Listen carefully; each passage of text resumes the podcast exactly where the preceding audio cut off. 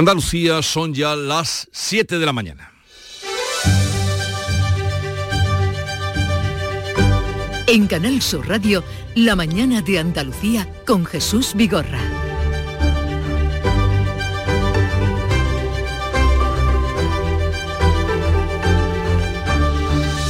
Buenos días, queridos oyentes. Es miércoles 8 de noviembre y la segunda noche de protestas ante la sede del PSOE en Madrid acabó con 29 policías heridos y 6 detenidos.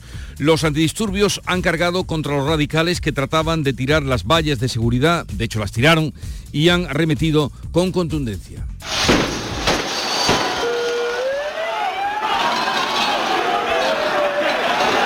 La policía está investigando la convocatoria en redes del grupo ultra de ultraderecha Desocupa. Las protestas se trasladaron por la Gran Vía después de no poder acceder hasta el Congreso de los Diputados, de los diputados y colapsaron el centro. La delegación del gobierno cifra en 7.000 los manifestantes. Segunda noche también de protestas en Andalucía, pero sin incidentes eh, a destacar. Vos culpa de la violencia al ministro Fernando Marlasca por ordenar las cargas de la policía. Desde la concentración de Madrid, la portavoz Pepa Millán alentaba a la participación en las protestas pacíficas. Defendemos que los españoles ejerzan su derecho a manifestarse pacíficamente porque tienen todo el derecho del mundo a venir aquí y a decir que no van a permitir que este gobierno les hurte su nación. Por su parte, los sindicatos de la policía censuran las órdenes políticas del ministro del Interior y piden el cese del delegado del gobierno en Madrid. Marlasca, el ministro, ha defendido antes de la manifestación de este martes la actuación policial. Nuestras fuerzas y cuerpos de seguridad del Estado obedecen criterios operativos. Este ministro, a diferencia de otros ministros, asume todas las órdenes en el ámbito operativo dadas. En las redes, el presidente en funciones, Pedro Sánchez, ha cargado contra los que apoyan el asedio a las sedes del PSOE o los que guardan silencio. Núñez Feijó ha exigido respeto y ejemplaridad en las protestas y ha culpado a Sánchez de provocar el malestar social. Peso y Junts, por otra parte, enfrían un pacto inminente para la investidura de Pedro Sánchez que no llega. Los dirigentes socialistas siguen en Bruselas, pero la negociación se complica tras la imputación de Puigdemont por terrorismo en la causa contra Tsunami Democratic. La portavoz del gobierno en funciones, Isabel Rodríguez, incluso ha apuntado la posibilidad de que no hubiera o no haya investidura. Si es que sigue adelante eh, la investidura y, por tanto, eh, hay un nuevo gobierno, como deseamos. El Tribunal Constitucional avala el impuesto a las grandes fortunas en nuestro país y rechaza el recurso presentado por Madrid. Díaz Ayuso avanza la tramitación urgente de una ley para que sea la comunidad la que recaude este impuesto. El gobierno andaluz, que también tiene recurrido el tributo, acata la decisión pero advierte de que la autonomía fiscal de las comunidades queda en entredicho.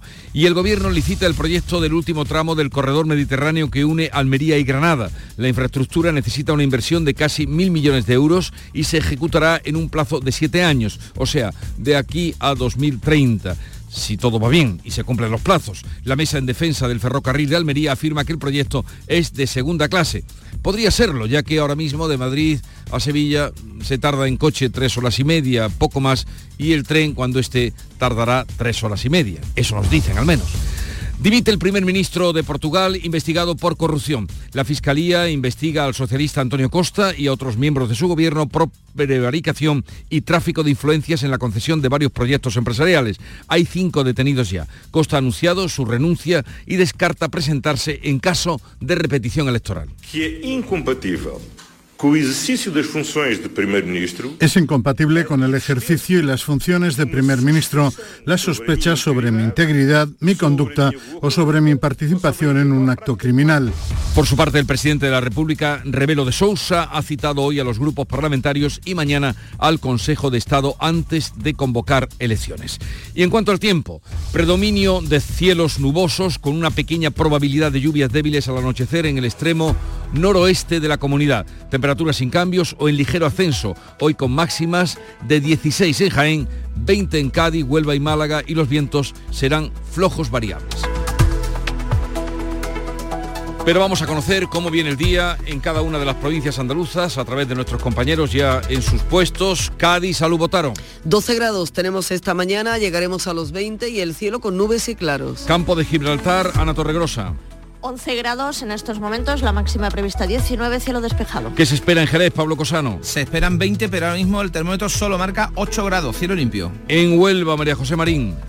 A esta hora 10 grados, tenemos eh, nubes en el cielo, vamos a alcanzar los 20 grados. Temperatura en Córdoba, Miguel Vallecillo. De momento casi 9 y despejado, hoy la máxima 19 y con nubes.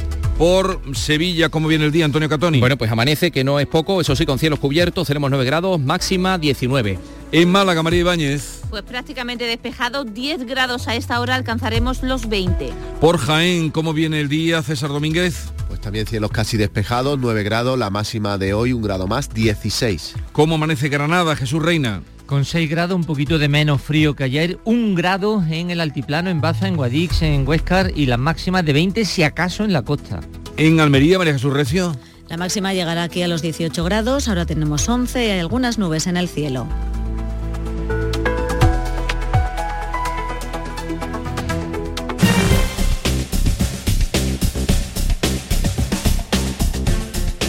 Vamos a conocer cómo se circula, se circula a estas horas por las carreteras de Andalucía. Desde la DGT nos informa Lucía Andújar. Buenos días. Muy buenos días. Hasta ahora no registramos complicaciones en ningún punto de la red de carreteras de Andalucía. Las entradas y salidas están totalmente despejadas, al igual que la red principal o secundaria o los accesos a los pequeños núcleos urbanos. Aún así, desde la DGT les pedimos mucha atención al volante. Son las 7, 7 minutos de la mañana. Nuestro sueño siempre ha sido mejorar la salud de las personas. Gracias a la inteligencia artificial lo estamos haciendo. Somos de la generación de los que sueñan y hacen. Con los fondos de la Unión Europea, miles de sueños como el de Raúl y Josefa, de la Fundación Canaria de Investigación Sanitaria, se están haciendo realidad. Entra en plan de y haz el tuyo posible. Gobierno de España. Todos aquellos que ya conducen el número uno se sienten únicos, especiales. Y para que puedas sentir esa increíble sensación, ahora la Black Week de Hyundai se convierte en Black Year. Black Year de Hyundai. Del 6 al 19 de noviembre, condiciones especiales en toda la gama el primer año. Más información en hyundai.es. Los fines de semana nos despertamos en los mejores rincones de Andalucía para que conozcas su historia, su cultura, sus curiosidades, sus leyendas. Te invitamos a conocer una Andalucía llena de talento, hermosa, fascinante y única. Andalucía nuestra, los sábados y domingos desde las 7 de la mañana en Canal Sur Radio con Inmaculada González. Contigo somos más Canal Sur Radio. Contigo somos más Andalucía. En Canal Sur Radio, la mañana de Andalucía con Jesús Vigorra. Noticias. Vamos a contarles la actualidad de este día, qué pasa por esa nueva jornada, la que se vivió anoche de protestas frente a las sedes del PSOE contra la amnistía y que en Madrid se convirtió en una batalla campal llena de furia y ruido contra la policía. Hay al menos 39 heridos, 29 de ellos son policías y 6 detenidos. Manuel Pérez Alcázar. Más de 7.000 personas, según la delegación del Gobierno, han concentrado, se han concentrado en los alrededores de la sede socialista de Ferraz. La policía investiga la convocatoria en redes del grupo de ultraderecha Desocupa. Ante el blindaje policial, las protestas se han trasladado por la Gran Vía hacia el Congreso de los Diputados, colapsando el centro. ¡Este presidente es un delincuente! ¡Dictador! ¡Pedro Sánchez! ¡Dictador! Desde la concentración de Madrid, la portavoz de Vox, Pepa Millán, alentaba a la participación pacífica. Y por supuesto nosotros defendemos que los españoles ejerzan su derecho a manifestarse pacíficamente porque tienen todo el derecho del mundo a venir aquí y a decir que no van a permitir que este gobierno les hurte su nación. Y la policía tiene el deber de, de garantizar ese derecho por parte de todos los españoles. Antes de la manifestación de este martes, el ministro del Interior, Grande Marlasca, ha defendido la actuación policial. Nuestras fuerzas y cuerpos de seguridad del Estado obedecen criterios operativos. Este ministro, a diferencia de otros ministros, asume todas las órdenes en el ámbito operativo dadas quejas de los sindicatos policiales. José María Benito, portavoz de la Unión Federal de Policía, habla de uso partidista de la policía. Sin duda que es un uso partidista de la policía, evidentemente, ¿no? Ayer pues eh, yo creo que alguien se debió poner nervioso eh, alguien no debió aceptar que esa concentración se celebrara eh, pacíficamente y alguien decidió que había que disolver a los manifestantes. En Andalucía, centenares de personas se han concentrado sin incidentes ante, ante las sedes del PSOE en Sevilla, Málaga, Almería y Huelva. Los partidos condenan la violencia, Vox y Partido Popular culpan a Pedro Sánchez de provocar el malestar y la violencia que está llevando a esas movilizaciones. El ministro Fernando Grande Marlasca defiende la actuación policial. Bea Galeano de Vox ha dicho en redes que seguirá apoyando todas las protestas callejeras pacíficas. Abascal ha culpado de la violencia al ministro Marlasca por ordenar las cargas de la policía. El líder del Partido Popular, Núñez Feijo, ha exigido respeto y ejemplaridad en las protestas. Culpa a Sánchez de provocar el malestar social. Este martes, el senador popular José Antonio Monago acusaba al gobierno no perseguir a los delincuentes, al contrario, sentarse con ellos, han polarizado España y lo pretenden arreglar con ley mordaza y si hace falta hasta con gas mostaza.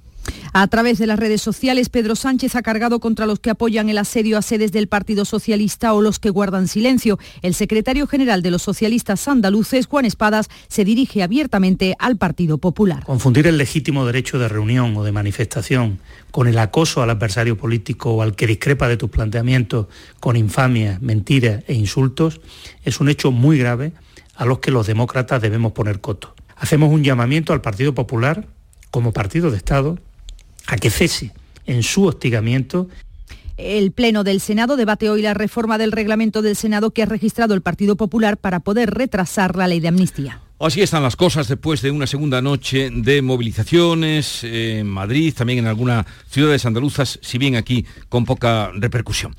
Los sindicatos de Renfe y Adiz convocan cinco días de huelga en vísperas del puente de diciembre en protesta por la cesión a Cataluña de los servicios de cercanías allí llamados rodalíes. Piden que se concrete si la nueva gestión va a afectar a las actuales plantillas y sus condiciones laborales. Los paros de 24 horas han sido fijados para los días 24 y 30 de noviembre, 1, 4 y 5 de diciembre.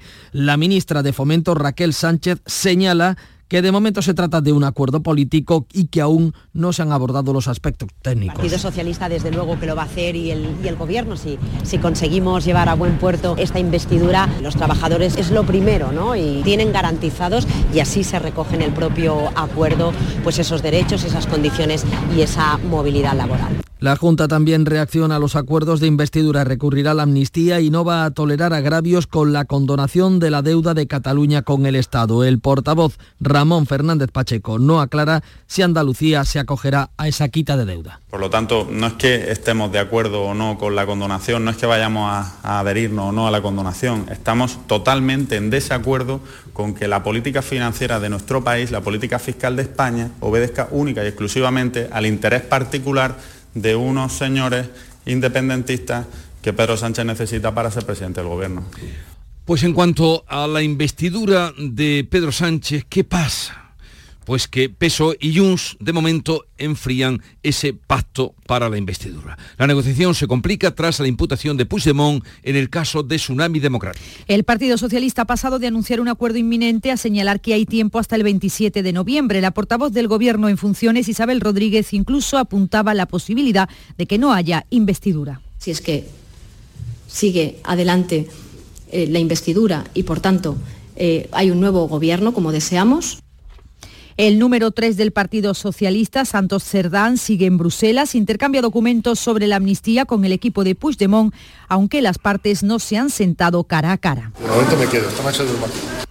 La imputación de Puigdemont por los altercados de Tsunami Democratic complica el acuerdo y hace aún más firme la exigencia de la amnistía. Por cierto, que la Fiscalía, que anuncia recurso contra la imputación de Puigdemont, calificó en julio como terrorismo los actos de Tsunami en un informe del fiscal de guardia que fue recogido después por el fiscal que lleva el caso. Pero no es la única causa pendiente. Puigdemont, que ha pedido la suspensión del juicio que tiene el 17 de noviembre en el Tribunal de Cuentas, se enfrenta a una condena condena de hasta 5 millones de euros por el referéndum del 1 de octubre y el presunto desvío de fondos para la acción exterior. Aquí en Andalucía comienza el trámite parlamentario del presupuesto de la Junta para 2024. El Gobierno comparece hoy en comisión para detallar las cuentas de cada departamento. Abrirá la sesión la consejera de Economía, Carolina España. Le seguirán los titulares de la Presidencia, de Medio Ambiente y de Universidades. Este jueves será el turno del resto de miembros del Gobierno. El Tribunal Constitucional avala el impuesto a las grandes fortunas y rechaza así el recurso presentado por la Comunidad de Madrid, que es un recurso similar al que presentó también la Junta de Andalucía. La respuesta de la magistrada almeriense María Luisa Balaguer al recurso del gobierno madrileño sostiene que el impuesto no vulnera las competencias autonómicas. Ayuso ha avanzado la tramitación urgente de una nueva ley para que Madrid recaude directamente ese impuesto. El gobierno andaluz respeta la decisión del Constitucional, pero opina que esa respuesta Madrid deja en entredicho la autonomía fiscal de las comunidades autónomas. En el país vecino, en Portugal, terremoto político. El presidente de la República reúne esta mañana a los líderes de los partidos políticos tras la dimisión del primer ministro Antonio Costa, investigado junto a otros miembros de su gobierno por corrupción. La Fiscalía investiga a Costa por prevaricación, corrupción y tráfico de influencias por la concesión de la explotación de dos minas de litio y la generación de una planta de hidrógeno verde. Se han registrado varios ministerios y la sede oficial de la presidencia del primer ministro hay cinco detenidos y también están imputados el ministro de Infraestructuras, el presidente de la Agencia Portuguesa de Medio Ambiente. Por cierto que Antonio Costa ha anunciado su renuncia, aunque descarta ya presentarse en caso de que haya una repetición electoral. Que incompatible con el ejercicio de funciones de primer ministro. Es incompatible con el ejercicio y las funciones de primer ministro las sospechas sobre mi integridad, mi conducta o sobre mi participación en un acto criminal. Y naturalmente he pedido al presidente de la República la dimisión que ha sido aceptada. La dimisión de Costa aboca a la disolución de la Asamblea donde el Partido Socialista tiene mayoría absoluta. El presidente de la República, Rebelo da Sousa, ha citado este miércoles a los grupos parlamentarios y mañana al Consejo de Estado antes de convocar elecciones. El exministro del Interior del Gobierno de Aznar, Jorge Fernández Díaz, pide acusar al Partido Popular por lucrarse en la trama Kitchen. Fernández Díaz se ha adherido a la pretensión tanto del PSOE como del que fuera su número dos en el Ministerio, Francisco Martínez. Pide al juez que incluya al Partido Popular como partícipe a título lucrativo. El exministro de Interior considera esta medida obvia, coherente y necesaria. El juez García Castellón rechazó incluir al Partido Popular como responsable civil subsidiario y será la Administración General del Estado quien asuma el pago. Detenidas 14 personas en varias provincias españolas por su presunta vinculación con el terrorismo yihadista. La operación se ha desarrollado en Cataluña, País Vasco, Valencia y La Rioja. Los arrestados son, pertenecen a un eh, grupo político integrista de Pakistán que incita a través de redes sociales a decapitar a cualquier persona que no respete a Mahoma. Guerra en Oriente Próximo, el ejército israelí combate ya en el centro de la ciudad de Gaza. Durante toda la noche han seguido los bombardeos mientras en los alrededores de la ciudad los carros de combate esperan la orden de avanzar. El primer ministro israelí Benjamin Netanyahu confirma que dentro de la ciudad ya los soldados están luchando a pie. Los combates están llegando a un nivel que jamás no había conocido nunca. La ciudad de Gaza está rodeada, estamos operando dentro de ella y hemos matado a miles de terroristas sobre la tierra y debajo de ella. Unas 500 personas con doble nacionalidad han podido salir este martes de la franja por el cruce egipcio de Rafah y ha entrado medio centenar de camiones con ayuda humanitaria. Último día de la visita de Estado de los Reyes de España a Dinamarca. Hoy se van a reunir con el colectivo de españoles residentes en el país escandinavo. Felipe VI ha animado este martes en el Foro Empresarial España-Dinamarca a incrementar la cooperación económica y comercial a todos los niveles. Después ha inaugurado la, la exposición de Sorolla, Luz en Movimiento junto a la reina eh, Leticia y la reina Margarita de Dinamarca, eh, además de los príncipes herederos. 17 cuadros del pintor han viajado de su casa Museo de Madrid hasta uno de los museos más importantes de Copenhague. Licitado el proyecto del último tramo del corredor ferroviario mediterráneo que va a unir Almería y Granada. Las obras deben acabar en 2030. Supondrá una inversión de 922 millones de euros para cerrar el corredor mediterráneo dentro de siete años, si se cumple el calendario. La mesa en defensa del ferrocarril reclama una plataforma real de alta velocidad y critica las limitaciones del actual proyecto. Su portavoz, José Carlos Tejada, pone como ejemplo el problema de la velocidad máxima, 250 kilómetros por hora, que probablemente no será real en la provincia de Almería. Ya que la orografía de Almería encontramos pendientes cercanos a la 29 milésima de nivel y sobre todo teniendo en cuenta que se va a utilizar el mismo trazado, entendemos que no va a permitir eh, esas altas velocidades.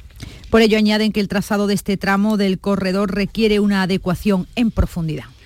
Hoy concluye la World Travel Market de Londres, la feria más importante de turismo. Andalucía es la segunda comunidad española que más crece este año en número de turistas. Andalucía es la comunidad que más ha crecido entre enero y septiembre. Solo la superan Madrid y muy por encima de la media española. Así lo ha afirmado el consejero de Turismo Arturo Bernal. Andalucía es la comunidad autónoma que más ha crecido de enero a septiembre, solo por detrás de Madrid y muy por encima de la media española que está en el 18,8%. Crecemos por encima de Canarias, crecemos por encima de Baleares, crecemos por encima de Cataluña y los cito especialmente porque son tres mercados que tradicionalmente siempre han estado por delante de Andalucía. En la feria londinense este martes dos campañas de Málaga, Turismo Costa del Sol, hacen marketing en un kiosco en pleno centro de Londres, mientras la capital opta por la acción directa en los autobuses urbanos londinenses. Y recordamos que Luis Mateo Díez, escritor leonés, ha ganado el Premio Cervantes 2023, el más importante de las letras españolas que concede el Ministerio de Cultura. Encantado de la vida y que en el momento en que este señor ministro, que no sé ni quién es, perdónenme, me ha llamado para decirme que me han dado el premio Cervantes, pues de pronto yo dije, pues qué bien, me ha dado usted el día. O sea, hoy voy a dormir más tranquilo que otros muchos días en los que me voy a la cama, pues hecho un pobre desgraciado. La mañana de Andalucía. Hay infinitos motivos para venir a Andalucía, pero hay uno que siempre hace volver Tomás y Pablo y Susana y Rocío. Porque ellos, ellas, todos y todas las profesionales que cada día dan lo mejor con una sonrisa, son la luz de Andalucía. Vienen por Andalucía. Por ti, vuelven. Consejería de Turismo, Cultura y Deporte. Junta de Andalucía.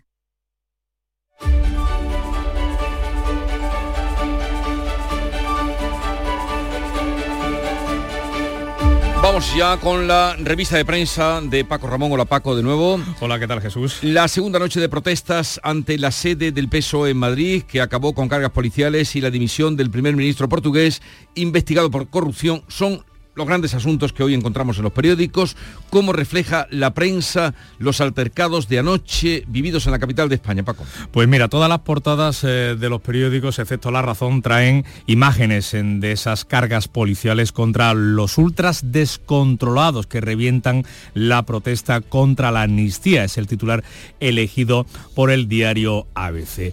En el país leemos que los ultras se adueñan de la agitación callejera contra la amnistía. La protesta en Madrid reúne a miles eh, de personas y acaba en disturbios. En el mundo el gobierno blinda Ferraz y la protesta se radicaliza. En la vanguardia, la concentración de Ferraz acaba en disturbios, mientras que, como decimos en La Razón, no incorpora esa fotografía a su portada. Noticia de apertura, y si no lo es de apertura, es la fotografía más destacada en la mayoría de los periódicos y también eh, extensos editoriales. En el de ABC leemos, con violencia no. Este periódico denunció en el pasado las concentraciones de acoso al PP en su sede nacional y ahora, por coherencia, defendemos lo mismo respecto a las sedes del PSOE.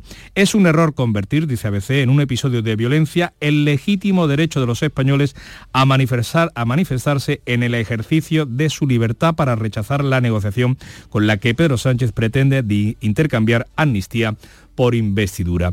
Deslegitima concluye ABC, seriamente a quien incurre en ellos, porque en democracia la protesta es un derecho, pero la violencia no. El país dice en su editorial, frenar el acoso político. Lo que se está viviendo a las puertas de las sedes socialistas, dice el diario de Prisa, es un acto sostenido de acoso a un partido democrático, alentado por Vox. Recuerda la persecución sufrida por las formaciones constitucionalistas en el País Vasco y a los escraches más recientes a cargos públicos. Algunos dirigentes del PP, dice el país, compararon este martes la actuación policial con la respuesta a la violencia de los CDR independentistas, lo cual solo revela la conexión mental, subraya el país, que hicieron al ver el lunes las imágenes de Ferraz. Editorial también en el mundo. La protesta cívica es legítima, la violencia nunca, nunca, lo es. En toda democracia, los ciudadanos tienen derecho a concentrarse en la calle contra aquello que consideren injusto, siempre y cuando no utilicen métodos violentos. Y añade, el PSOE quiere estigmatizar la oposición a una amnistía que minorías violentas utilizan para enfrentarse a las fuerzas del orden. Como decimos también desde Cataluña, en la vanguardia se recoge esas protestas en Madrid, pero el editorial se centra en las negociaciones del PSOE y Jun, nuevas imputaciones pacto de morado. Dice el periódico catalán que no deja de resultar sorprendente esta aceleración judicial del caso, pero añade, el caso Tsunami Democratic, pero añade que para evitar posibles tropiezos judiciales posteriores es imprescindible que la ley de amnistía sea irreprochable y que no se use el excepcional paraguas protector que abriría para ayudar a quienes pudieran haber incurrido en delitos ajenos a los que motivan la negociación. La razón, como te decía, es el único periódico que no lleva eh, aportada esa foto de las cargas policiales eh, en el entorno de la sede de Ferraz del PSOE en Madrid. Vamos a fijarnos en lo que ha ocurrido en nuestro país vecino, Portugal, cómo se cuenta la dimisión del primer ministro portugués investigado por corrupción. El país dice así, Costa dimite en Portugal investigado por corrupción, un caso de tráfico de influencias en proyectos energéticos pone fin a ocho del mandatario socialista. El editorial lo titula Convulsión en Portugal. Aunque se trata, dice, de un escándalo político de primer orden, conviene destacar dos circunstancias. En primer lugar, la actitud de Costa, quien pese a disponer de un amplio respaldo parlamentario, ha dimitido consciente del daño que permanecer en el cargo durante el proceso judicial podría causar a las instituciones y a la gobernabilidad del país. Y en segundo lugar, la independencia del Poder Judicial portugués, que está realizando su labor sin detenerse en el rango de las personas investigadas. Subrayemos aquí que la investigación la lleva la Fiscalía. En el mundo leemos Antonio Costa, socio energético y político de Sánchez dimite investigado por corrupción. Recuerda el mundo en sus páginas interiores las conexiones, los apoyos que se han dado ambos dirigentes en materia energética, como por ejemplo el tope del gas. En ABC, los policías eh, señalan al gobierno y piden que no los utilice. Este es otro asunto, pero sí lleva también el asunto de la dimisión mm, de Costa. Repetíamos el titular de, de apertura. En el editorial dice el ABC, Antonio Costa dimite sin cuestionar a los jueces y señala que en una democracia de nuestro entorno tan próxima geográfica y culturalmente se muestran este tipo de actitudes, vuelve a recordarnos cuáles son los estándares de exigencia que deberían manejarse con respecto a la clase política. ¿Y alguna viñeta a destacar? Pues relacionado con el asunto de apertura, con las cargas policiales, sobre todo las del lunes. Eh, se ve eh, en, la tira de Puebla en ABC, eh, se ve al presidente del gobierno acompañado del ministro del Interior, Fernando Grande Marlasca, escoltado por dos policías que van eh, con un bote de gas y dice Marlasca, pues la ley Morlaza está muy bien, la ley Mordaza está muy bien, pero hay que interpretarla según convenga. Vamos en un momento a la información deportiva. Llega Eurodreams, el nuevo juego que te permite renovar la ilusión de un gran premio cada mes. 20.000 euros al mes durante 30 años para cumplir tus sueños. Ser jugador de fútbol. Dueña de una cafetería con clases de yoga o retomar tu pasión por los coches antiguos. Eurodreams sortea 20.000 euros al mes durante 30 años y premios de 2.000 euros al mes durante 5 años. Elige en cada apuesta 6 números del primer bloque y un sueño. ¿Cuál es el primer sueño que vas a cumplir? Eurodreams. Renueva tu ilusión. Loterías te recuerda que juegues con responsabilidad y solo si eres mayor de Nuria Gaciño, buenos días. Hola, ¿qué tal? Muy buenos días. El Sevilla se la juega hoy, esta noche, seguir vivo en la Liga de Campeones. Con el técnico Diego Alonso cuestionado, afronta el Sevilla un nuevo partido de la Champions en el que no puede fallar si quiere mantener las aspiraciones de seguir vivo en la competición continental. Para ello tiene que puntuar esta noche en Londres ante el Arsenal. Eh, luego, por otra parte, también juegan hoy el Real Madrid y la Real Sociedad. A las 9 el equipo madridista recibe al Sporting de Braga con la intención de dejar sellada su presencia en los octavos. Lo mismo le sucede a la Real Sociedad que recibe a las 7 menos cuarto al Benfica. No fue capaz ayer eh, de lograr de forma matemática el pase a los octavos el Barcelona, derrota por 1-0 ante el Shakhtar Donetsk y el que sí cumplió con creces fue el Atlético de Madrid que no dio opción al Celtic de Glasgow al que goleó 6-0. Ahora los colchoneros son líderes. Y Liga de Campeones, pero de baloncesto es también lo que juega el único Caja de Málaga que ha dejado encarrilado el pase a la segunda ronda tras ganar 81 a 64 al Peristeri griego. El Granada recurrirá a apelación su eliminación de la Copa. El juez único de competición ha decidido dejar fuera de la Copa al Granada por alineación indebida del portero Adri López en ese partido de Copa de la primera ronda ante la Arousa. Así queda por vencedor al equipo gallego que estará en el sorteo del 15 de noviembre a la una de la tarde. Pese a ello, el Granada ya ha anunciado que va a acudir al comité de apelación. El equipo español de tenis debuta hoy en Sevilla con Paula Badosa a la cabeza. Las citas esta tarde sobre las 4 en el Estadio de la Cartuja de Sevilla ante Canadá en las finales de la Billie Jean King Cup. El objetivo es lograr una primera victoria que ayude a alcanzar las semifinales del fin de semana. Muy bien. Oye, ¿cómo quedó ayer el Barcelona? Perdió. ¿Ah, sí? Está mal. Adiós. En Canal Sur Radio, La mañana de Andalucía con Jesús Vigorra. Acaban de dar las siete y media de la mañana y a esta hora vamos a hacer un repaso en titulares de las noticias más destacadas que les estamos contando. Lo hacemos con Beatriz Galeano. La segunda noche de protestas ante la sede del PSOE en Madrid acaba con 29 policías heridos y 6 detenidos. Los antidisturbios han cargado contra los radicales que ocupaban la cabecera de la marcha cuando trataban de tirar las vallas de seguridad. La delegación del gobierno cifra en 7.000 los manifestantes, el doble que el lunes. Segunda noche también de protestas en Andalucía sin incidentes. PSOE y Junts enfrían un pacto inminente para la investidura de Pedro Sánchez. Los dirigentes socialistas siguen en Bruselas a la espera, pero la negociación se complica tras la imputación de Puigdemont por terrorismo en la causa contra Tsunami Democratic.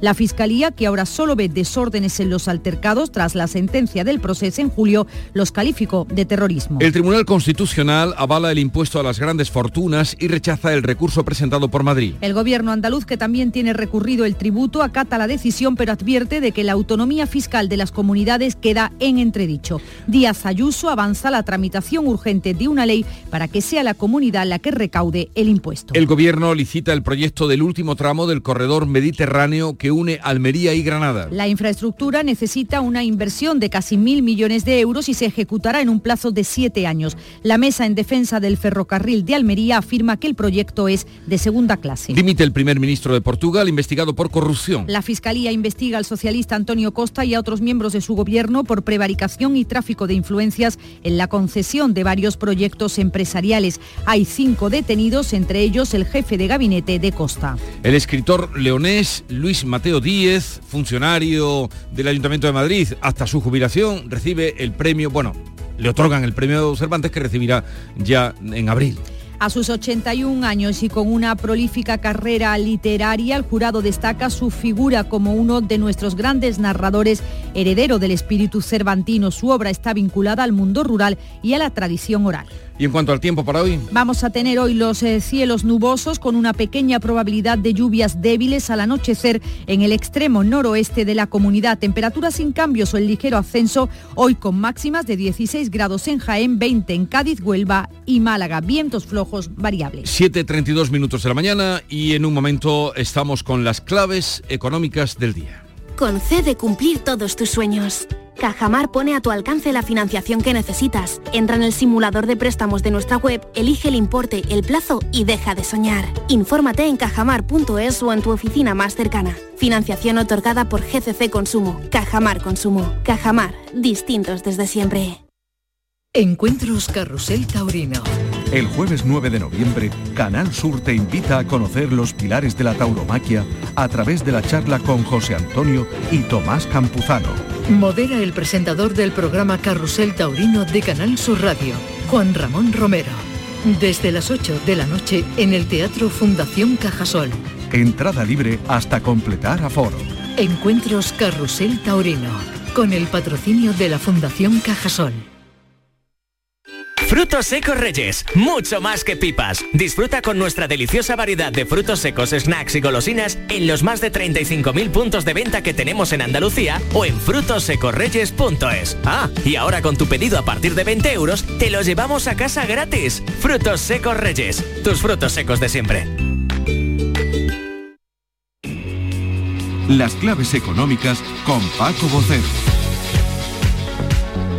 Paco, buenos días. Buenos días Jesús, ¿qué tal? Buen miércoles, vamos a la actualidad económica y qué claves son las que Hoy nos traes primero la actualidad económica. Sí, vamos a irnos con fundamentalmente eh, a dos medios porque centran un poco la actualidad de forma más monográfica. Y es que en cinco días abren con la fórmula del FMI. El FMI calcula el Fondo Monetario que la subida de salarios aumentará hasta en un punto la inflación en Europa un titular muy similar y un tema muy similar también eh, que trabajan porque es un informe del, del Fondo Monetario y lo hacen igualmente en el Economista con el que dicen que el mercado de trabajo mantendrá activada la inflación en Europa y advierte de que el FMI el, Fondo Monetario Internacional, perdón, la tensión del mercado laboral y el auge de los salarios pueden quitar la elevada inflación en la economía y apunta el fondo a que la mano de obra cada vez más mayor contribuye al problema. Aquí conocemos bien esa situación con nuestra tasa de paro juvenil. Pero bueno, vámonos con las claves. Adelante, te escuchamos. Pues mira, mm, vamos a comenzar por el exterior y la reunión de los ministros de Economía y Finanzas de la eurozona que componen el Eurogrupo y que se reúnen ya a partir de hoy, lo harán también mañana, para evaluar la situación macroeconómica y mm, veremos también en la agenda las negociaciones para alcanzar el pacto definitivo de las nuevas reglas fiscales que presumiblemente por la discrepancia entre franceses y alemanes se van a se van a alejar hasta diciembre. Y la verdad es que París propone centrarse en la sostenibilidad de la deuda, teniendo en cuenta las diferentes situaciones de los países como punto de partida, es decir, efectivamente no todos somos iguales, pero en Berlín son más duros y consideran que no es creíble que se reduzcan los niveles de deuda sin un déficit anual sostenible. Por cierto, como ves, la sostenibilidad es un concepto clave para referirse a la deuda y al déficit. Pues sí, no es solo un término que se aplique a lo medioambiental, que es lo que más se hace habitualmente, lo que más hacemos. ¿Qué más cosas? Pues mira, hoy es la segunda jornada del trigésimo encuentro financiero que se está celebrando en Madrid entre Deloitte y ABC, el diario ABC, y están participando los principales responsables de los bancos españoles y los órganos supervisores, el sector financiero español lo más granado al completo. Y ya ayer trajeron intervenciones, antes hemos escuchado precisamente a Luis de Guindos, ¿no? Intervenciones cuando menos esclarecedoras sobre la situación de las entidades, eh, los impuestos extraordinarios al sector o la retribución del pasivo. Y hoy seguramente también tendremos tendremos declaraciones importantes en la clausura que le hará Pablo Hernández de Coa, el gobernador del Banco de España. Y también hoy vamos a hablar un poquito de empresas porque tendremos la estadística de sociedades mercantiles correspondiente a septiembre por parte del INE. Ayer ya tuvimos un adelanto eh, del Centro de Información del Notariado, que estimó en algo más del 3% el crecimiento de nuevas empresas. Es una gran noticia, siempre es una gran noticia. Y hablando de empresas, tenemos un poquito los datos contrapuestos por el informe de CEPIM y su informe de crecimiento empresarial que presentaba ayer. Y es que em, ese informe dice que si el tamaño medio de nuestras empresas estuviese en la media europea, nuestro PIB crecería un 5%, el déficit caería hasta el 2% sin que tuvieran que aumentar los impuestos y se recortaría un 4% la deuda pública. Eso sería estupendo, como puedes comprobar. Y es que la ocupación además media de las empresas españolas está un punto por debajo de la europea, es decir, tenemos menos personas ocupadas en nuestras empresas que la media de Europa. En Europa son 5,7 y aquí un 4,7. Y hay una diferencia que se traslada luego a la facturación, porque con una empresa más pequeña, eh, aquí vendemos un 33% menos que una empresa europea de tamaño medio. Oye, hablabas antes, te referías a Guindos, o de Windows, como le decía Revilla.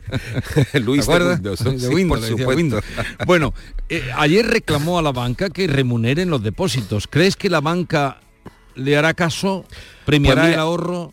Mira, ese es uno de los, por eso comentaba antes que hay, que fueron declaraciones esclarecedoras. Por ejemplo, eh, María Dolores Dancausa, la presidenta de Bankinter, comentaba ayer que también deberían de tener o podrían tener menos presión a la hora de que la política comercial de las entidades la marcaran, las Mm. marcaran ellas, ¿no? Pero sin embargo, por la mañana, o sea, por la mañana, sin embargo, poco antes ya había advertido Margarita Delgado, que es la subgobernadora del Banco de España, que desde luego los márgenes tanto para empresas y especialmente para familias, para, mm, para remunerar mucho más el pasivo, son bastante amplios y, de- y- y evidentemente deberían hacerlo. ¿no? Tardo o temprano, mm, ayer se comentaba que para el año que viene se espera que por fin llegue eh, la remuneración, por cierto, y muy rápido. Y ayer precisamente la subasta de letras bajó en, en 26 puntos básicos, en- del 3,8 al 3,6, la remuneración de la letra a 12 meses. Después de la subida, después de la pausa de los tipos de interés, pudiera ser que la remuneración de las letras también empezara con, de forma muy, muy despacio, pero también empezara a quedarse ya por donde está. ¿Vale? En fin, sea lo que fuere, aquí se lo contará cada mañana Paco Vocero. Paco, que tengas un buen día. Igualmente, hasta mañana. Hay algo que nos identifica y nos enorgullece por todo lo alto. Nuestra gran variedad de alimentos y bebidas de calidad diferenciada que reconocerás fácilmente por la marca Gusto del Sur. Disfrútalos cada día y tú también llevarás el sur a lo más alto. Gusto del Sur. Es calidad. Es Andalucía. Andalucía se mueve con Europa. Unión Europea. Junta de Andalucía. Llega Eurodreams, el nuevo juego que te permite renovar la ilusión de un gran premio cada mes. 20.000 euros al mes durante 30 años para cumplir tus sueños. Ser jugador de fútbol. Dueña de una cafetería con clases de yoga o retomar tu pasión por los coches antiguos. Eurodreams sortea 20.000 euros al mes durante 30 años y premios de 2.000 euros al mes durante 5 años. Elige en cada apuesta 6 números del primer bloque y un sueño. ¿Cuál es el primer sueño que vas a cumplir? Eurodreams, renueva tu ilusión. Loterías te recuerda que juegues con responsabilidad y solo si eres mayor de edad. Todo el deporte de Andalucía lo tienes en el pelotazo. Fútbol, baloncesto, motociclismo, fútbol sala. Con la información de nuestros equipos, los deportistas, el análisis de los partidos y competiciones, los protagonistas de la noticia. Todo lo tienes de lunes a jueves en el pelotazo, a partir de las 10 de la noche. El pelotazo con Antonio Caamaño. Contigo somos más Canal Sur Radio. Contigo somos más Andalucía. Vamos a contarles otras noticias de Andalucía. Hay un posible caso de violencia de género. Una mujer era apuñalada en la pasada tarde en la localidad de Armilla, Granada. Jesús Reina. Una mujer de 47 años de edad se encuentra en estado crítico tras haber sido efectivamente apuñalada en Armilla en la cara y en el cuello. Los hechos tuvieron lugar ayer a las 9 menos cuarto de la tarde-noche. Se trataría de un posible caso de violencia de género. Esto ha ocurrido en el domicilio de la pareja. El hombre ha atacado a la mujer con un arma blanca en presencia de los hijos de ambos. Tras lo ocurrido, los jóvenes pidieron ayuda y los vecinos llamaron a emergencia del 112. El hombre, que ya había sido denunciado por violencia de género con anterioridad, ha sido detenido. La Guardia Civil se ha hecho cargo de esta investigación. El joven sevillano cuyo cuerpo aparecía flotando en el estanque de un parque murió a causa de un accidente. A ello apunta el informe preliminar de la autopsia. Antonio Catoni. Sí, se baraja el ahogamiento como causa de la muerte de José Antonio Hernández Barrul, de 23 años. Según esos datos de la autopsia, no hay indicios de violencia, pudo ser accidental. La familia que se concentraba este martes ante las puertas de la delegación del Gobierno de Andalucía anunciaba que va a pedir un segundo informe. Eh, lo iba a pedir, decía, vamos a pedir un segundo informe si la autopsia determina efectivamente que la muerte no fue violenta, porque dicen que estuvieron buscando exactamente en el lugar donde eh, aparecía el cadáver y no encontraron nada. Del día 2 al día 3 estuvimos casi toda la familia y mucha gente apoyando, muchos jóvenes.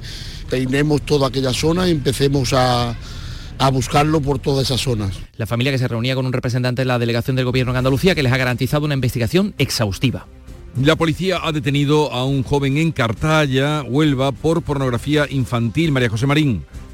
El detenido tiene unos 30 años y es repartidor de comida rápida. Los agentes han realizado varios registros en Cartaya, entre ellos han inspeccionado la vivienda de este individuo y han requisado su ordenador, entre otros objetos personales. Esta operación de la Policía Nacional contra la Pornografía Infantil continúa abierta y hay más detenciones en otras provincias. El Servicio de Vigilancia Aduanera en el campo de Gibraltar ha interceptado una embarcación con 400 kilos de cocaína. Ana Torregrosa. Las coordinadoras antidroga vienen desde hace un tiempo advirtiendo sobre el incremento del tráfico de cocaína en la comarca. En esta ocasión han sido 400 kilos de esta droga los intervenidos en una narcolancha en una playa de la Bahía, una operación del Servicio de Vigilancia Aduanera. Un buen susto se llevaron la pasada tarde en un edificio de Ejido. Dos niños se quedaron solos en una vivienda y provocaron un incendio en el comedor. Salieron corriendo, no han sufrido daños, pero la familia no ha podido regresar a su casa. María Jesús Recio. Sí, la travesura pudo salir cara. Ocurría en un piso de una quinta planta en el salón mientras los niños jugaban. Tienen 9 y 11 años, son hermanos, según nos han informado los bomberos. Salieron corriendo al ver las llamas y no sufrieron ningún daño. Acudieron los bomberos de inmediato. El humo provocó que tuvieran que abandonar de momento la casa. Varios pisos sufrieron también con consecuencias por el humo, se habían quedado los pequeños solos un momento. La policía detiene a un hombre en la capital por secuestrar a un fontanero le presentó un presupuesto muy elevado y decidió atrincherarse con él bajo amenaza de explosionar una bombona de butano. María Ibáñez. Así es, en la capital este hombre consideró que el presupuesto por una avería en casa era un robo y amenazó al fontanero con un arma de fuego que finalmente se comprobó que era simulada y un cuchillo. También lo amenazó con explotar una bombona que puso en la puerta. Tuvo que intervenir la policía, llegó, desalojó el edificio y después de una hora de ardua negociación abrió la puerta y acabó todo con este hombre, por supuesto, detenido. La policía también, eh, bueno, les hablamos ahora de la crisis del gigante danés, de la energía eólica Orste, que salpica de lleno a Navantia Puerto Real. La compañía nórdica ha comunicado pérdidas de más de 3.800 millones de euros en Estados Unidos y deja en el aire dos proyectos en los que están trabajando en el astillero gaditano. Llegamos así a las 7.45 minutos de la mañana, son las 8 menos cuarto, es el tiempo ahora de la información local. Atentos. En la mañana de Andalucía de Canal Sur Radio, las noticias de Sevilla con Antonio Catoni. Buenos días, el joven José Antonio Hernández Barrul murió a causa de un accidente. A ello apunta el informe preliminar de la autopsia que no encuentra indicios de violencia. La familia del joven pedirá un segundo informe. Afirman que estuvieron buscando, buscando en el estanque en el que aparecía el cuerpo y no encontraron nada. Apuntamos también en portada que los 44 policías locales de Sevilla que sacaron su plaza en las oposiciones en que hubo filtraciones van a recurrir el dictamen de la jueza que exige su cese. Dictamen que llega 11 años después de aquellas pruebas.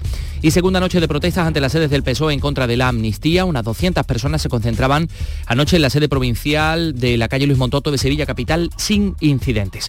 El tráfico. A esta hora tenemos 5 kilómetros de retenciones en el acceso a Sevilla por la A49, un kilómetro en la S30, en el nudo Goto Beleche, en sentido Ronda Urbana Norte, dos en el puente del Centenario, sentido Cádiz. En el interior de la capital, tráfico intenso en la avenida de Andalucía, en la de Juan Pablo II, en el puente del Patrocinio y en el del Alamillo. Y el tiempo para esta jornada porque amanece con cielos nubosos, precioso amanecer por cierto, las temperaturas en cambios en ligero ascenso, las máximas en torno a 20 grados en Écija y Lebrija, 19 en Morón y Sevilla, donde ahora tenemos 9 grados. Desarrollamos estos y otros asuntos con la realización de Pedro Luis Moreno. Las noticias que más te interesan las tienes siempre en Canal Sur Mediodía Sevilla. Y este jueves te llegan con la Federación Andaluza de Remo con motivo de la celebración este próximo sábado 11 de noviembre de una nueva edición de la regata Sevilla Betis. Canal Sur Mediodía Sevilla. Este jueves a las 12 en directo desde el Club Náutico Sevilla. Con la colaboración de la Federación Andaluza de Remo. En Canal Sur Radio, las noticias de Sevilla. La investigación policial sobre la muerte de José Antonio Hernández Barrul, el joven de 23 años cuyo cadáver aparecía el lunes en la laguna del Tamarguillo, baraja el ahogamiento como causa de la muerte. Según los primeros datos de la autopsia, no hay indicios de violencia, por lo que pudo ser accidental. Aún faltan el informe definitivo y las pruebas de toxicología. Antes de que se conocieran estos nuevos detalles, la familia, que se concentraba este martes ante las puertas de la delegación del gobierno en Andalucía, anunciaba que pediría un segundo informe si la autopsia determinara que la muerte no fue violenta. Así lo decía el portavoz de la familia Sinaí Jiménez. Si el, el chaval ha aparecido en su lugar de forma natural o voluntaria o si hay indicio de violencia o si alguien ha cometido algún delito. Si finalmente el informe certifica que es muerte natural, pues digamos que nosotros vamos a hacer una segunda valoración con un forense que nosotros vamos a contratar privado Cree la familia que el cuerpo fue trasladado hasta la laguna donde fue localizado tras una semana de la desaparición del joven porque dicen que hubo batidas de búsqueda en esa zona y que no encontraron nada. Se reunían con un representante de la delegación del gobierno que les ha garantizado una investigación exhaustiva. 7.48 sucesos de, últimas de la última hora. Un motorista fallecía la pasada tarde en la S40 en el cruce con la A92 en Alcalá de Guadaira. La Guardia Civil está investigando el robo de un vehículo que opera para Cabify en el aeropuerto de Sevilla que en su huida la pasada tarde volcaba en la autovía de Huelva y les contamos también que la Guardia Civil ha detenido a un hombre por apuñalar a otro en una concentración motera en Constantina. Le causaba heridas en la cabeza, en brazos y tórax. Fue arrestado en Lora del Río. Y sonido de la pasada noche, la segunda noche consecutiva de manifestaciones en contra de la amnistía. Unas 200 personas se concentraban en la sede provincial del PSOE, en la calle Luis Montoto, eh, una concentración que se desarrollaba sin incidentes nuestra lista. 7.49. Estás estupenda. Gracias. Medicina estética en Clínica Doctor Ortiz. ¿Tu hermana y tu hermano también? Ellos cirugía plástica en Clínica Doctor Ortiz. ¿Y el pelo de tu marido? Ah, injertos capilares en Clínica Doctor Ortiz. Ahora en Clínica Doctor Ortiz ampliamos servicios. Ginecología general, funcional y oftalmología. Seguridad, confianza y satisfacción de nuestros clientes. Las noticias de Sevilla. Canal Sur Radio. Los policías locales de Sevilla, afectados por la impugnación de sus oposiciones, van a presentar recurso al dictamen de la jueza que exige el cese de esos 44 agentes que sacaron plaza en aquellas oposiciones en las que se detectaron irregularidades. La sentencia desoye la petición del ayuntamiento que no quiere prescindir de estos policías. La jueza señala, 11 años después, que esta sentencia hay que cumplirla, aunque admite que cabe recurso. Y esos recursos podrían prolongar al menos dos años una resolución definitiva del conflicto. Así lo dice Luis Val, presidente del Sindicato de la Policía Local de Sevilla. Esos compañeros que se quedaron fuera, mm, ¿qué, respaldo jurídico tendrían? Entonces entendemos que hay que agotar toda la vía de recursos antes de hacer una ejecución de sentencia. Los servicios jurídicos del Ayuntamiento de Sevilla van a estudiar este auto judicial. Les contamos también que una gran estructura ocupa el centro de la Plaza de España, incluida la Fuente Monumental. Es el espacio que ha montado la discográfica Universal para acoger los conciertos paralelos a los Grammys latinos, un espacio de unos 5.000 eh, metros cuadrados de superficie. Muchas actividades y encuentros que van a llenar los hoteles de lujo de la ciudad. La planta hotelera sevillana es de unas 30.000 plazas, la de pisos turísticos de unas 40.000. En los últimos cuatro años ha abierto una decena de hoteles, la mayoría pequeños, y Manuel Cornás, el presidente de los hoteleros, nos ha dicho en Canal Sur Radio que ese congreso que reunirá en Sevilla a los responsables de aerolíneas y aeropuertos, pues va a ser una magnífica oportunidad y sí es importante porque esto supone traer a los, mm, en este caso los decision makers del mundo aeronáutico a una ciudad y que la vean. Eh, muchas veces, eh, bueno, cuando tú estás en un despacho, estás tomando decisiones a miles de kilómetros, pues es algo impersonal o algo que se mueve solamente en cifras. ¿no? Tú cuando ves algo y ves que eso tiene futuro y que eso puede, puede enganchar a, a la gente para que viaje a ese destino, eso es muy importante. La Agencia Estatal de Seguridad Aérea va a investigar si Air Nostrum respetó los derechos de los pasajeros cuando decidió dejar en tierra cerca de un centenar de personas para ceder ese avión al Sevilla Fútbol Club tras su partido ante el Celta. Bueno, pues vamos con los deportes. Antonio Camaño, buenos días. Hola, ¿qué tal? Muy buenos días. El Sevilla disputa esta noche su partido de Liga de Campeones contra el Arsenal en Londres con una idea muy clara, ganar para seguir vivo, porque el equipo de Diego Alonso parte como penúltimo clasificado con solo dos puntos y en caso de no puntuar tendría muy difícil colarse en los octavos de final. El Sevilla tiene las bajas de Sergio Ramos, Acuña y de Naila, mientras que el Arsenal tiene la de Gabriel Jesús. Y no está teniendo demasiada suerte Sabalí desde que fichó por el Betis, apenas unos días después de haberse recuperado y recibir el alta y entrar en la convocatoria. Ayer se volvió a lesionar y es baja segura para el derby ante el Sevilla. El Arsenal es uno de los históricos clubes ingleses de fútbol data de 1886 y es conocido popularmente como los Gunners porque fue fundado por los empleados de una fábrica de armamento y artillería al sudeste de Londres. Y este miércoles el Sevilla visita al Emirates, uno de los mejores estadios del mundo para enfrentarse al mítico Arsenal en Liga de Campeones. Vívelo en la gran jugada de Canal Sur Radio Sevilla y Radio Andalucía Información desde las 9 menos 20 de la noche con Jesús Márquez. Contigo somos más deportes. Contigo somos más Andalucía. Del 9 al 11 de noviembre vibra con The Latin Music Week by Lago. El 11 de noviembre saborea el ritmo de Carlos Baute. Rompe tus caderas al son de su música y disfruta de su concierto totalmente gratis. Te esperamos con toda la familia para rumbear en la Semana de la Música. ¡Azúcar! Más info en lago.es. En Canal Sur Radio, las noticias de Sevilla con Antonio Catoni. La Hermandad de Jesús Nazareno de Alcalá del Río va a tener que restaurar la corona de la Virgen que fue robada y posteriormente hallada en el río Guadalquivir. La corona del siglo XVIII, bañada en oro. Un orfebre del pueblo se ha ofrecido a restaurarla. La policía trata de identificar al ladrón a través de las cámaras de seguridad, como nos contaba un hermano que participaba en esa búsqueda de la corona, José Manuel Bernal. Y ayer ya nos anticipó también Pedro, el director el jefe de policía, que iban a acceder a algunas de las eh, cámaras que había allí alrededor del río, al objeto de ver si pueden localizar quiénes. Les contamos también que la Esperanza Vetriana va a ir a las 3.000 viviendas en el último trimestre de 2025, como adelantaba el programa El Llamador. Eh, podría equipararse a la misión que llevó a cabo el Gran Poder en el año 2021. El Museo de Bellas Artes va a conmemorar el cuarto centenario de Pedro Roldán con una exposición extraordinaria. Conocemos ya algunas de las 50 obras que van a participar. De la Catedral de Sevilla va a llegar, por ejemplo, la escultura de San Fernando, que sale en el Corpus, o el relieve de la entrada de Jesús en Jerusalén del retablo mayor de la parroquia del Sagrario.